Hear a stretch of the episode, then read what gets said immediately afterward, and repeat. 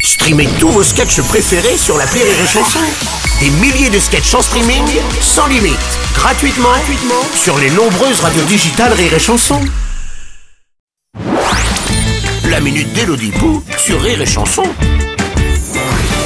Bonjour, cher Bruno. Bonjour cher Hello Ah, vous avez un peu de chocolat sur le menton là. Attends pour moi, excusez-moi, je me suis gavée comme une oie. Les gosses ont pas tout trouvé les œufs chez moi, du coup j'ai mangé le reste. Ah, ils étaient bien cachés dans le jardin, non J'ai pas de jardin. Ah, Vous les aviez cachés où alors Au magasin. Bah, vous les aviez pas achetés Bah non. Bah, du coup, ils pouvaient pas les trouver Et Eh non Oh non, Allez, écoutez on a du courrier aujourd'hui, Bruno. Oui, oui, tout à fait, de monsieur Candy Raton. Ah, bah je connais, c'est à côté de Blablaville. Oui, c'est ça.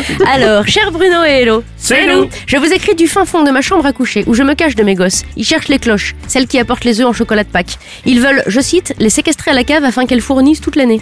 Faut vraiment que j'arrête de les laisser regarder n'importe quoi à la téloche. Sans compter que leurs petits cousins, eux, ils croient pas aux cloches, ils croient au lapin de Pâques. Un lapin qui pond des œufs, what the fuck. Ah oui. Pourquoi on a été inventé toutes ces histoires à dormir debout sur les cloches alors que franchement, l'histoire d'un mec qui meurt, puis qui revit, puis qui arrive à soulever sa pierre tombale de 200 tonnes, c'était déjà bien assez farfelu comme histoire. non C'est vrai. C'est- Cher monsieur Candir, avec Bruno, nous sommes bien placés pour vous répondre puisque. Nous sommes des clashs Hum, Parler pour vous, Non, mon vieux.